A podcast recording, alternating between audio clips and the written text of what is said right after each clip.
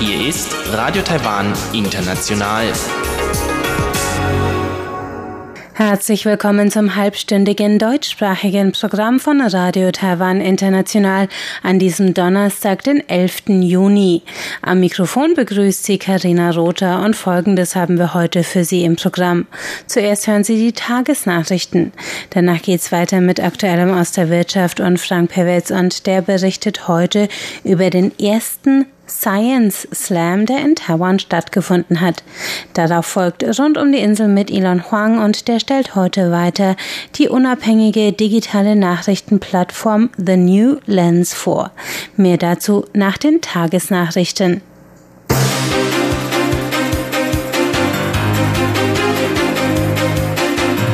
Sie hören die Tagesnachrichten von Radio Taiwan International. Zuerst die Schlagzeilen. Präsidentin wird auf Kopenhagen Demokratiegipfel sprechen. Außenministerium Tschechiens Bevölkerung unterstützt Taiwan-Besuch und Diao Yutai, Ilan-Kreisrat, bringt Antrag auf Namensänderung ein. Die Meldungen im Einzelnen. Präsidentin Tsai Ing-wen ist eingeladen worden, eine Rede auf dem Copenhagen Democracy Summit am 19. Juni zu halten. Das teilte das Außenministerium heute mit. Der Gipfel ist die Jahresversammlung der Allianz der Demokratien, einer von dem ehemaligen NATO-Generaldirektor Anders Fogh Rasmussen ins Leben gerufenen Strategieplattform. Dort tauschen sich Führungspersonal aus Wirtschaft und Politik über strategische Herausforderungen für liberale Demokratien aus. Tsai Ing-wen wird in einer aufgezeichneten Videobotschaft über Taiwans Demokratie und ihre Erfolge in der Epidemieprävention sprechen. Die Rede wird als erste am zweiten Tag der Konferenz ausgestrahlt werden, gefolgt von Videobotschaften unter anderem von US-Außenminister Mike Pompeo, der Vizepräsidentin der EU-Kommission Vera Jourova und der ehemaligen US-Außenministerin Madeleine Albright. Außenministeriumssprecherin Joanne O oh begrüßte heute die Entscheidung des tschechischen Senatspräsidenten Milos Vystrčil, Taiwan Anfang September zu besuchen. Der Entschluss hatte in Tschechien eine Debatte ausgelöst, da einige Beobachter wirtschaftliche Konsequenzen im Handel mit China fürchteten. Als Grund für seinen Entschluss gab Vystrčil an, dass er im Geist der samtenen Revolution von 1989 auf der Seite von Freiheit, Demokratie, Unabhängigkeit und Gesetzesherrschaft stehen wolle. Dass China mit Nachteilen für tschechische Firmen gedroht hatte, habe ihn in seinem Entschluss nur bestärkt. Vystrčil sagte, wenn man nur nach wirtschaftlichen Gesichtspunkten handle, verliere man seine Werte. Au betonte heute Taiwans Wertschätzung für die Entschlossenheit des Senatspräsidenten. Die Sprecherin sagte, die Reaktion in Tschechien habe gezeigt, dass die Bürger den Schritt begrüßten. Bis zu 3000 Unterstützer waren gestern in Prag auf die Straße gegangen. Einige schwenkten die Flagge der Republik China Taiwan. Der Senat hatte dem Besuchsplan zuvor mit 50 zu einer Stimme zugestimmt. Kurz darauf kündigte auch der Senator und ehemalige Präsidentschaftskandidat Thierry Drahos einen Besuch in Taiwan an. Im Oktober will er mit einem Team von Spezialisten nach Taiwan reisen und den Austausch zum Thema Cybersicherheit vorantreiben. Im Streit um die Diaoyutai-Inselgruppe hat der Rat des osttaiwanischen Kreises Ilan heute einen Eilantrag auf Namensänderung verabschiedet. Die Kreisregierung verkündete, man werde den Antrag prüfen. Die Diaoyutai-Inseln liegen im ostchinesischen Meer 170 Kilometer von Ilan entfernt. Ebenso weit entfernt sind sie von der japanischen Insel Okinawa. Japan, Taiwan sowie die Volksrepublik China erheben alle Anspruch auf die unbewohnte Inselgruppe. Der Stadtrat der japanischen Stadt Ishigaki in Okinawa hat nun angekündigt, am 22. Juni über eine Namensänderung für die Inseln abzustimmen. Der Schritt wäre eine Verletzung des Hoheitsanspruchs der Republik China Taiwan auf die Inseln. Man werde Taiwans Hoheitsgebiet und die Fischereirechte von Ilans Fischern verteidigen, erklärte Landrätin Lin Zimiao heute. In dem Eilantrag forderte sie eine Änderung des Namens der Insel zu Diaoyutai Tocheng nach der Stadt Tocheng in Ilan, der die Inselgruppe als Verwaltungsgebiet untersteht. Auch Parlamentspräsident Yo Shi-kun verteidigte heute Taiwans Hoheitsanspruch, sprach sich aber für eine friedliche Lösung zwischen Taiwan und Japan aus. Die Festlandkommission hat heute Stellung genommen zu einem chinesischen Maßnahmenpaket, das taiwanische Investoren für den Technologiesektor in China gewinnen soll. Vor wenigen Tagen stellte der Vorsitzende des chinesischen Taiwan-Büros Liu Jie elf unterstützende Maßnahmen für taiwanische Unternehmen in China vor. Sie sollen Steuersenkungen und Unterstützung bei der Entwicklung ihres Betriebs erhalten. Der Vizevorsitzende der Festlandkommission Chiu Zhuizheng kommentierte heute, die Regierung wird aufmerksam verfolgen, ob die elf Maßnahmen taiwanische Fachkräfte, Industrien und Gelder aus dem Hochtechnologiebereich nach China anwerben werden. Er appellierte an die chinesische Führung, den taiwanischen Unternehmen in China bei der Überwindung der praktischen Herausforderungen der Pandemie zu helfen, damit sie zurück an die Arbeit gehen können und ihre Investitionsinteressen geschützt sind. Das Kabinett hat heute Investitionen in Höhe von umgerechnet 525 Millionen Euro in die Entwicklung von Display-Technologien und ihre Anwendung in verschiedenen Branchen angekündigt. Der beschlossene Investitionsplan über einen Zeitraum von vier Jahren soll Taiwans Stellung auf dem Weltmarkt als Hersteller und Entwickler von Kommunikationstechnologie weiter festigen. Premierminister Su Jing-chang sagte, Investitionen in neue Technologien wie 5G und das Internet der Dinge seien gerade jetzt entscheidend. So könne Taiwan sich im Zuge der Neustrukturierung der Produktionskette als Alternative zu China etablieren und seinen Marktanteil ausbauen. Der Generalsekretär des Wissenschafts- und Technologierats des Kabinetts, Tsai Zhihong, sagte, von den Geldern würden umgerechnet 264 Millionen Euro in die Technologieentwicklung und 192 Millionen Euro in die Entwicklung von Anwendungsbereichen fließen. Damit soll die Branche bis 2030 zu einem Produktionswert von umgerechnet 74,2 Milliarden Euro anwachsen. Die bekannte taiwanische Restaurantkette Din Tai Fung schließt heute ihre erste Niederlassung in den USA. Das teilte die Restaurantleitung gestern mit. Der Laden in der kalifornischen Stadt Arcadia feierte dieses Jahr sein 20-jähriges Bestehen. Umso schmerzhafter sei es, den Laden aufgrund der akuten Wirtschaftskrise schließen zu müssen, so die Leitung. Den Taifunk ist mit 150 Niederlassungen in elf Ländern vertreten und ein Aushängeschild der taiwanischen Küche. Berühmt wurde der 1958 in Taipei eröffnete Laden für seine gedünsteten Teigtaschen. In den USA hat die Kette noch sieben weitere Niederlassungen. Eine weitere Neueröffnung ist in Las Vegas geplant. Kommen wir zur Börse. Der TAIEX hat heute mit 184 Punkten oder 1,57 Prozent im Minus geschlossen. Damit lag er bei einem Abschlusskurs von 11.535 Punkten. Das Handelsvolumen über den Tag verteilt betrug 238 Milliarden Taiwan-Dollar. Umgerechnet sind es 8,04 Milliarden US-Dollar. Nun folgt das Wetter.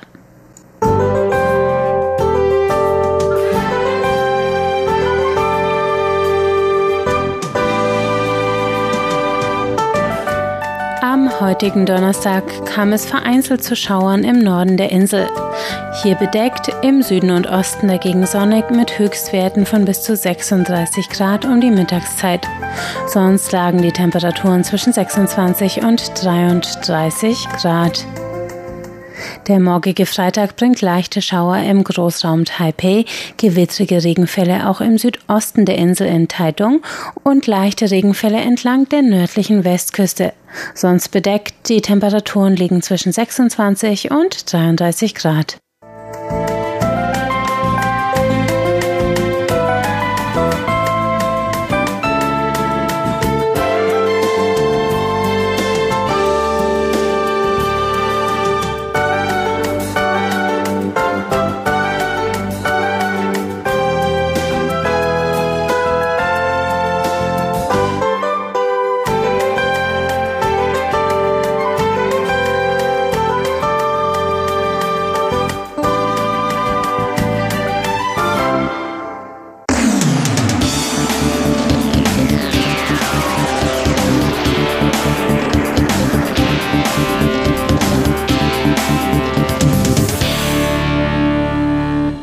Herzlich willkommen bei Aktuell Maus der Wirtschaft. Am Mikrofon begrüßt Sie Frank Pewitz. Heute berichten wir vom Labor der einstürzenden Mauern, ein Neudeutsch Falling Walls Lab. Dabei handelt es sich um einen Wettbewerb von Nachwuchswissenschaftlern, die dort ihre innovativen Ideen vorstellen können. Taiwan war damit erstmalig Schauplatz des Falling Walls Lab. Durchgeführt wurde es vom Deutschen Akademischen Austauschdienst DAAD zusammen mit dem Deutschen Institut in Taipei. Doch was hat es genau oft mit dem Falling Walls Lab auf sich? Dazu Dr. Josef Goldberger, Direktor des Informationszentrums des DAAD in Taipei. Ich bin hier heute im Deutschen Institut. Äh, vor mir ist Dr. Josef Goldberger vom DAAD Taipei und hier war gerade das First Falling Wall Lab. Das erste hier in Taipei veranstaltet, da geht es um Startups. Was hat das mit, mit, dieser Veranstaltung auf sich? Jetzt das erste Mal in Taiwan. In Berlin gibt es das ja schon eine ganze Weile, ne? Genau. Also das erste, die erste Falling Walls Conference ist in Berlin 2009 durchgeführt. Das war das 20-jährige Jubiläum der Wiedervereinigung des Mauerfalls. Das war damals eben auch schon konzipiert als populärer Science-Event, äh, Science Slam. Zuerst vor allem für sehr renommierte Wissenschaftler, Nobelpreisträger, äh, sehr etablierte Menschen. Und man hat sich dann gedacht, man will auch äh, äh, jungen Wissenschaftlern äh, eine Plattform geben, auf der sie ihre innovativen Ideen äh, vorstellen können. das Ganze ist gewachsen gewachsen. Ähm, Im Schnitt im Jahr gibt es mittlerweile äh, in etwa 70 bis 80 Ländern äh, Falling Walls Labs als Vorveranstaltungen. Äh, und die Gewinner dieser nationalen Falling Walls Labs reisen dann normalerweise äh, im November, am 9. November nach Berlin, um dort am Finale teilzunehmen. Äh, in diesem Jahr hat sich natürlich alles ein bisschen verändert, Corona-bedingt. Ähm, in diesem Jahr wird das Finale online stattfinden. Was auch anders ist als in anderen Jahren, in diesem Jahr ist zum ersten Mal Taipei dabei, Taiwan dabei. Das war eine Idee, die ich eigentlich schon länger hatte, aber endlich habe ich jetzt 2020 Zeit gefunden, äh, hier in Taipei auch mit unseren großartigen Partnern, dem Ministry of Science and Technology und dem Deutschen Institut Taipei, äh, gemeinsam ein Falling Walls Lab durchzuführen. Und ich denke, das hat den Umständen entsprechend auch sehr gut funktioniert. Die Veranstaltung war jetzt nicht, konnte nicht besucht werden von Publikum aufgrund der Sicherheitsbestimmungen, aufgrund der globalen Corona-Epidemie. Äh, aber es gab die Möglichkeit, auf einem Livestream die Veranstaltung mitzubeobachten.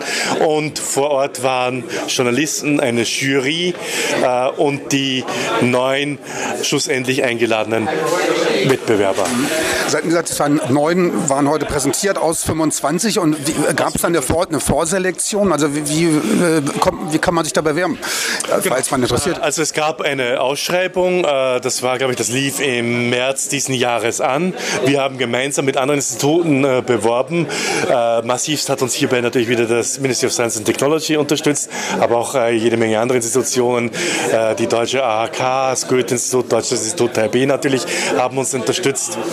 Als ich das erste Mal daran dachte, hier ein Falling Walls Lab durchzuführen, habe ich mit einem Treffen mit dem Ministry of Science and Technology gesprochen und gesagt, wenn wir es schaffen, fünf qualifizierte Kandidaten heranzuschleppen, dann sind wir fürs erste Mal gut.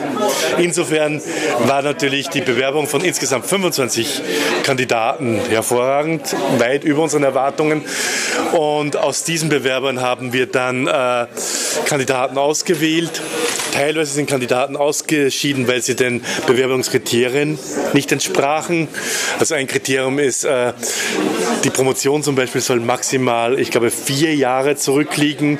Da hatten wir leider zwei Kandidaten verloren, die hervorragende Vorträge gehalten hätten, aber die leider schon so lange promoviert sind eine Kandidatin leider ähm, lebt derzeit gerade in Großbritannien und konnte natürlich jetzt in der derzeitigen Situation nicht nach Taiwan anreisen.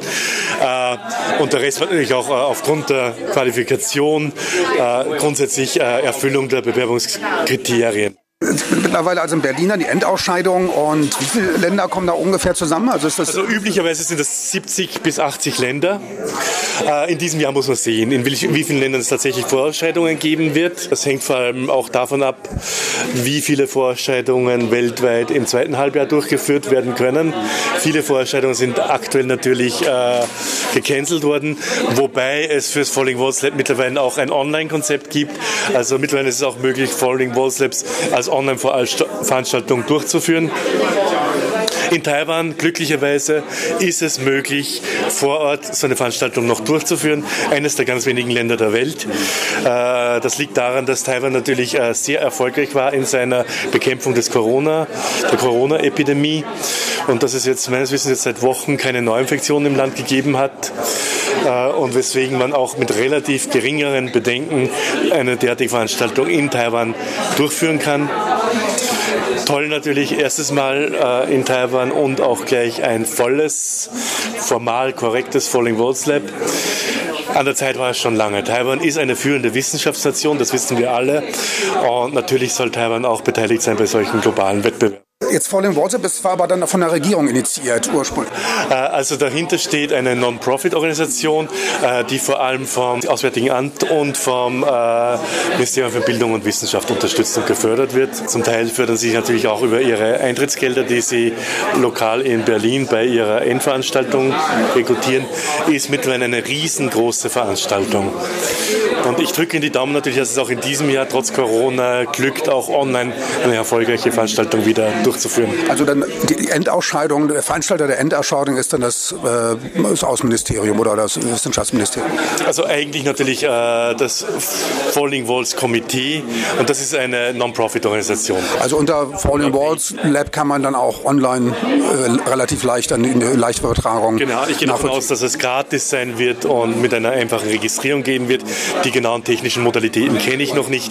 Äh, die Entscheidung, das online zu machen, ist erst vor knapp zwei Wochen getroffen worden, also das genaue Format des End. Aber es wird im November sein und es wird im Gegensatz zu früher nicht auf zwei Tage beschränkt sein, sondern sich wahrscheinlich über ein paar Tage hinwegziehen in mehreren, einer Serie von Einzelveranstaltungen. Bin ich mal gespannt drauf. Hier vor mir der Gewinner des diesjährigen Wettbewerbes der einstürzenden Mauern, Sabin Paraschiv aus Rumänien, der hier an der Staatlichen Technischen Universität in Taipei studiert. Doch welche Lösungen im Batteriebereich hat er da zu bieten? Werden dabei seltene Erden und Metalle verwendet? Ich hoffe, eine bessere Batterielademethode anbieten zu können als die momentan verfügbaren. Daran sind wir am Arbeiten. Diese Lademethode ist effizienter als die momentan kommerziell angebotenen.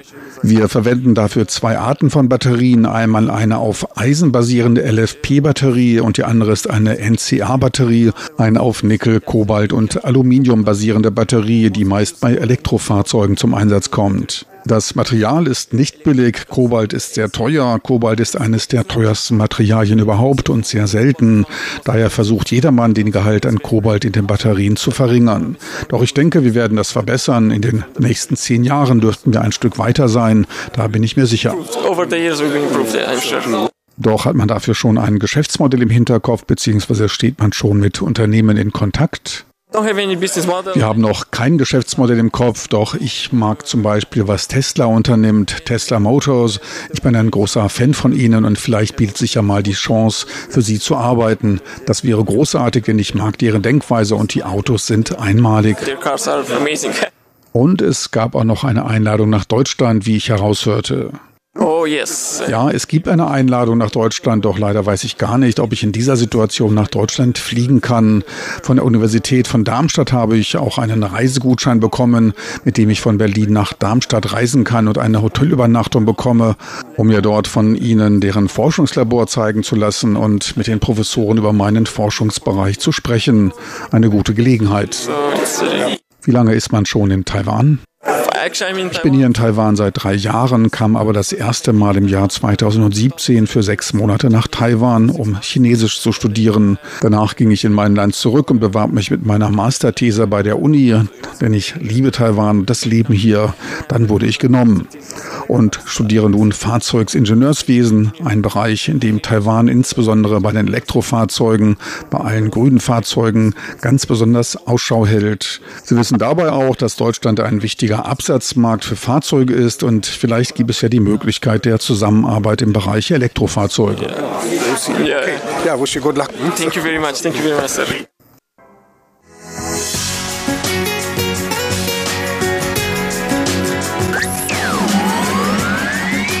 Radio Taiwan, international aus Taipeh.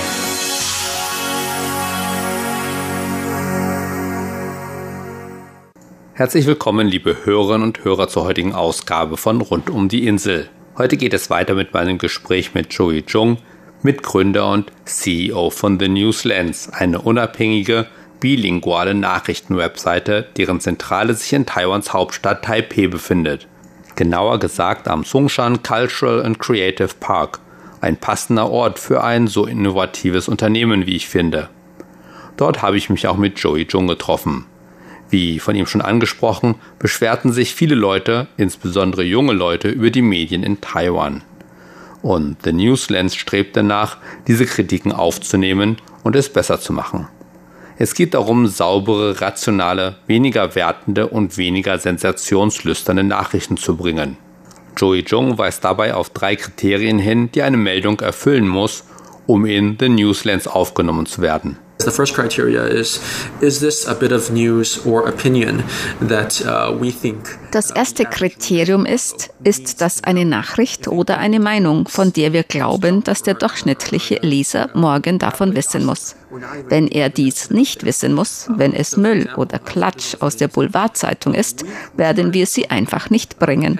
Es gibt ein lustiges Beispiel. In der Woche, in der wir das Unternehmen gründeten, lautete die Schlagzeile der damals größten Zeitung Taiwans, japanischer Pornostar kommt nach Taipei. Man kann argumentieren, dass das keine wirklichen Nachrichten sind. Es ist schon fast Boulevardklatsch. Nach unserem Kriterium Nummer eins würde das nicht in unsere Meldungen aufgenommen. Das ist nichts, was Sie wissen müssen, um Ihr Leben morgen zu verbessern oder Ihre Bürgerpflichten besser ausüben zu können.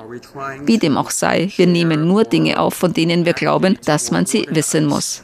Nummer zwei, wenn es etwas ist, das man wissen muss, dann versuchen wir, all die verschiedenen Perspektiven zu teilen oder zusammenzufassen oder zu organisieren. Das geht also darauf zurück, dass wir nicht urteilend sind.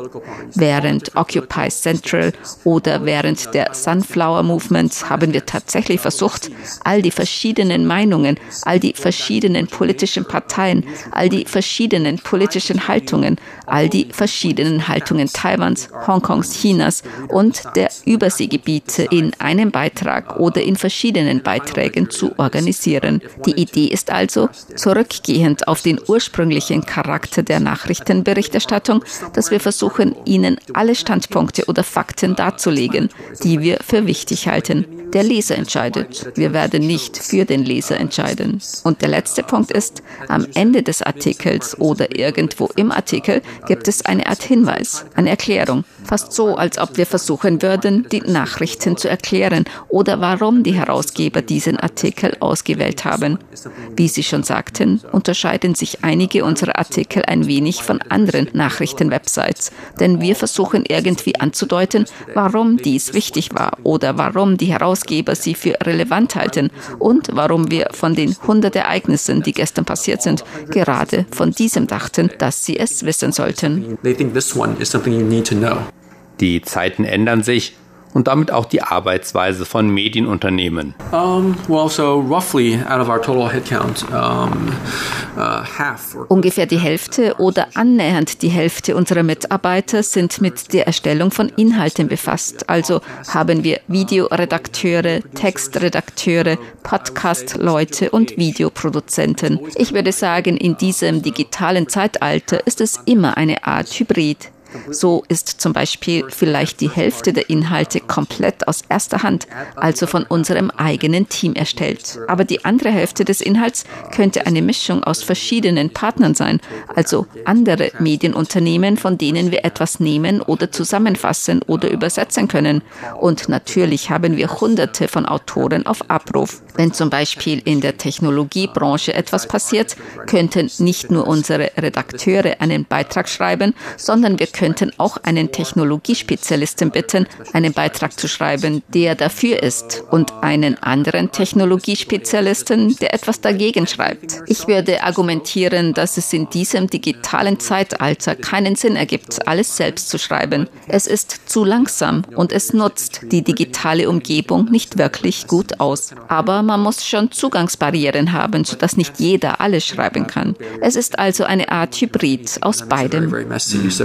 hybrid of both. Das heißt also, Menschen auf der ganzen Welt tragen zu den Inhalten von The Newslands bei? All over the world. Uh, okay. it, it, could be in different languages, of course, different countries. And as long as they're able auf der ganzen Welt. Es könnte in verschiedenen Sprachen oder natürlich in verschiedenen Ländern sein. Und solange Sie oder wir in der Lage sind, es zu übersetzen. Es geht darum, dass wir unterschiedliche Perspektiven begrüßen wollen. Deshalb werden Sie manchmal aktiv hinausgehen und sagen, oh, für diese internationalen Nachrichten haben wir wir zu viele asiatische Perspektiven oder wir haben zu viele amerikanische Perspektiven. Wir sollten mehr eine mittelöstliche oder europäische Perspektive haben. Dann werden wir uns nach Autoren oder Medienpartnern in diesem Bereich umsehen, um es vollständiger zu machen. Ich wollte etwas mehr über die Inhalte wissen. Insbesondere war mir eine spezielle LGBT-Kategorie aufgefallen.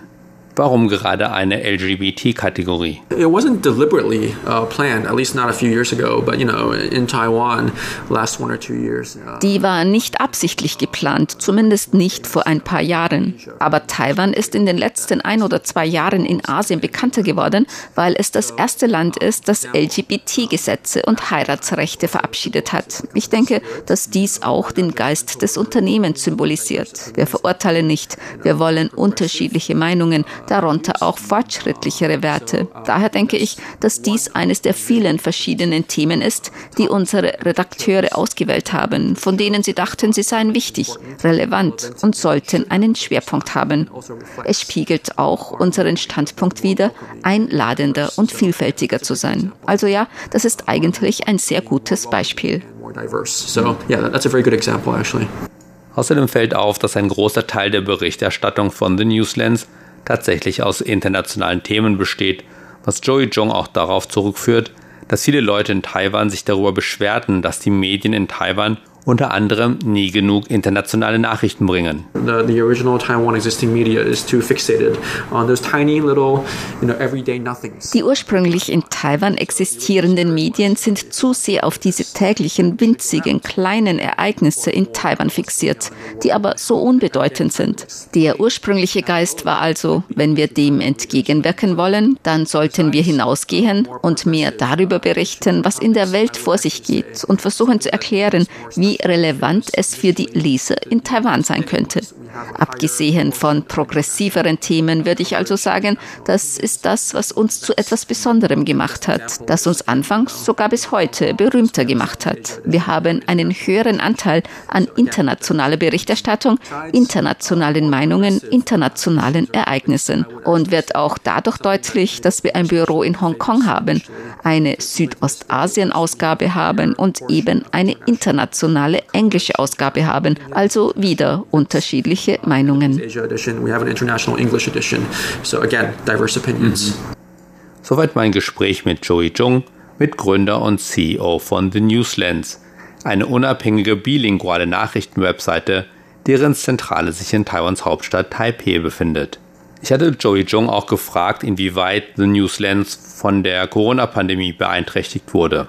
Wie er sagte, dass teilweise oft angenommen wird, dass die Leute mehr lesen. Das heißt, der Verkehr für The Newslands würde sich erhöhen. Das stimme aber nur teilweise, denn zwar sei das Interesse an Berichten über das Coronavirus gestiegen, aber normalerweise hat The Newslands ja auch viele Berichte über Sport, über Gadgets, über Business, über Entertainment und so weiter. Und da passiert ja oft nicht viel und deshalb gibt es darüber auch weniger Berichte und weniger Interesse. Und zum anderen seien natürlich auch viele Unternehmen etwas vorsichtiger geworden, weil sie nicht genau wissen, nicht genau abschätzen können, wie ihre Geschäfte in den nächsten Wochen und Monaten beeinträchtigt werden. Daher sind eben sehr viele Unternehmen sehr konservativ, was die Werbeausgaben angeht, was ja einen großen Teil der Einnahmen von The Newslands zum Beispiel ausmacht. Aber damit verabschiede ich mich für heute. Ich bedanke mich fürs Zuhören und einen Link zu The Newslands finden natürlich auch auf unserer Webseite. Und damit verabschiede ich mich. Am Mikrofon war Ilon Huang. Damit sind wir am Ende der heutigen deutschsprachigen Sendung von Radio Taiwan International. Am Mikrofon hörten Sie Karina Rother. Schön, dass Sie heute dabei waren. Ich sage Tschüss und bis zum nächsten Mal.